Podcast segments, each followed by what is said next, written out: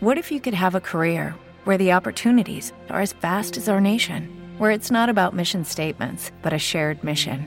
At U.S. Customs and Border Protection, we go beyond to protect more than borders from ship to shore, air to ground, cities to local communities. CBP agents and officers are keeping people safe. Join U.S. Customs and Border Protection and go beyond for something far greater than yourself. Learn more at cbp.gov/careers.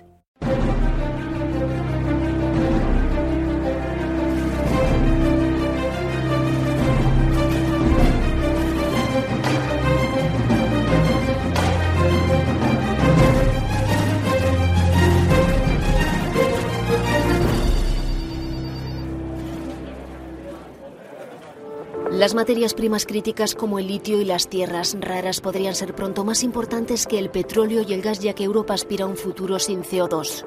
Las cadenas de suministro de tierras raras son el eje de la aspiración de la política industrial de la Unión Europea para la transición a tecnologías más ecológicas.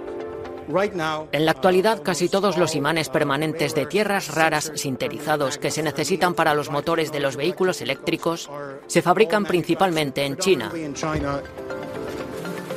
Hay que saber que hoy Europa depende totalmente de las importaciones de litio. Bienvenido de nuevo al gran juego y como habrás visto en el, en el título, pues estamos hablando de las materias primas, materias primas estratégicas. Hay una gran guerra por eso. Y vamos a ver si eh, minerales, tierras raras, comodites, insumos, no, sé. La verdad que eh, ahora mismo todo el mundo necesita mm, pues fabricar con algo. Ahora los chips se fabrican con un montón de cosas. Luego necesitas otras para soldar. Luego necesitas diamantes para hacer el fotolito de no sé qué.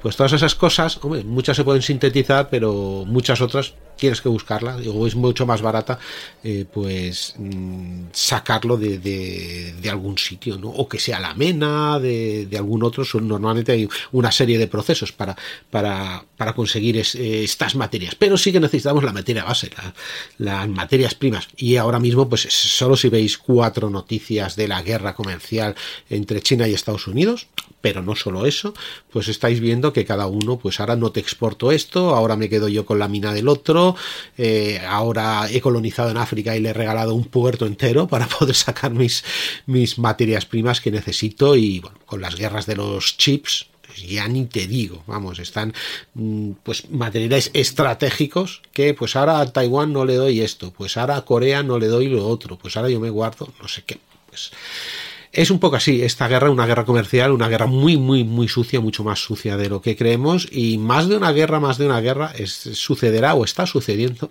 ya precisamente por el control de, de, estos elementos. Y bueno, para hablar de esto nos hemos juntado, esta vez sí que estamos eh, los tres, así que un saludo, María, ¿cuál sería tu materia prima? Así que dirías, bueno, pues esta es la que, esta es la que me mola, y no vale oro y diamantes y eso, ¿eh? Me estás pinchando el globo oro, diamante. Y eh, bueno, a ver, como gallega, pues diría Wolframio. Eh, pero también te diré Pausita, porque tenemos eh, también en Galicia la, planta de aluminio más importante. Sí. Y... siempre al borde del cierre, pero bueno. al borde. Bueno, mientras está al borde y no esté, no esté entero. ¿Y tú, Antonio? Yo, yo que creía que iba a decir pulpo ella. Eh, pulpita. el pulpo es materia prima alienígena. Pero, pero materia prima. O sea, quiero decir, bueno, en fin, no, no sé, yo pensaba que ibas a decir pulpo. La, mía, pues yo, como dice la canción, una de cal y otra de arena. Esas serían mis, mis materias primas principales. Es así como voy montándome la vida, ¿sabes? Pues yo estuve viendo un programa sobre las materias primas en la donde la gente invierte, ¿no? Que tú inviertes online y dices, bueno, ah, pues voy a meter, eh, pues esto de, metal refugio, ¿no? Pues el oro, la plata, eh, lo que sea.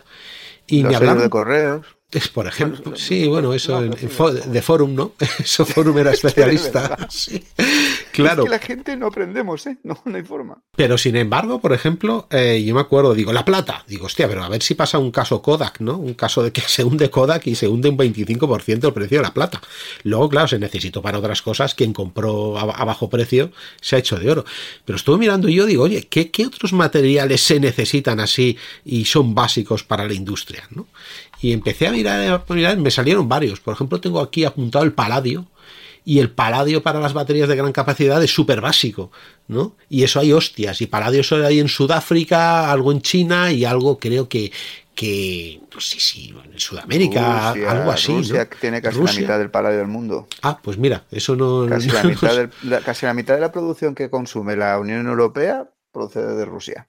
Bueno, pues, pues mira. Escándalo, escándalo, en este local se juega. No me digas. A ver, eh, Rusia tiene extensión para ser el principal productor de cualquier cosa. De cualquier cosa, ¿no? Desde pinos piñoneros hasta paladio.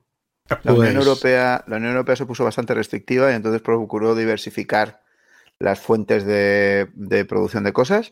¿Y que compró? al eh, este y al oeste de Rusia, ¿no? Paladio, no ha habido forma. Paladio sigue siendo, pues creo que es como el entre el 40 y el 50% de la de la, de, la de las necesidades vienen cubiertas por por mm, por Rusia. Los dos principales suministradores de paladio ahora mismo son Rusia y Sudáfrica. Sudáfrica nos aporta casi el 40% y Rusia casi el 50%. O sea que...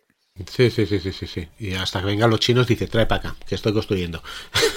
Pues hacemos entre el 80 y el 90% del material vienen de Sudáfrica y de Rusia. Sí, bueno, pero mira, Dani, has dicho una, cosa muy, muy importante. Dice eh, que estamos construyendo. Pues para eso, los, las materias primas preferidas de Antonio. La cal y la arena. La cal y la arena. Sí. Ahora se está hablando del sodio, por ejemplo. Ahora están haciendo baterías de gran capacidad de sodio, mucho más eficientes. No es para todo, no es para un móvil, se ve, pero para baterías más grandes se ve que el sodio y dicen, bueno, y no sé cuánto sodio lo tenemos nosotros, etcétera, y... Ah, pero aquí es donde vamos a entrar en el problema. Si quieres, vamos a ver, eh, hay algunas razones por las cuales una materia prima se vuelve estratégica y eso hace ya años la Comisión Europea sacó un texto creo que fue en 2011, en el que definía por qué una materia prima es, es estratégica. Claro, claro, porque eso, eh, perdón por la, por la interrupción, eh, tenderá a variar en función de los intereses. Ahí le diste, güey. Eso, esa, es, la cosa, claro. La, primera lista, la de 2011, tenía 14.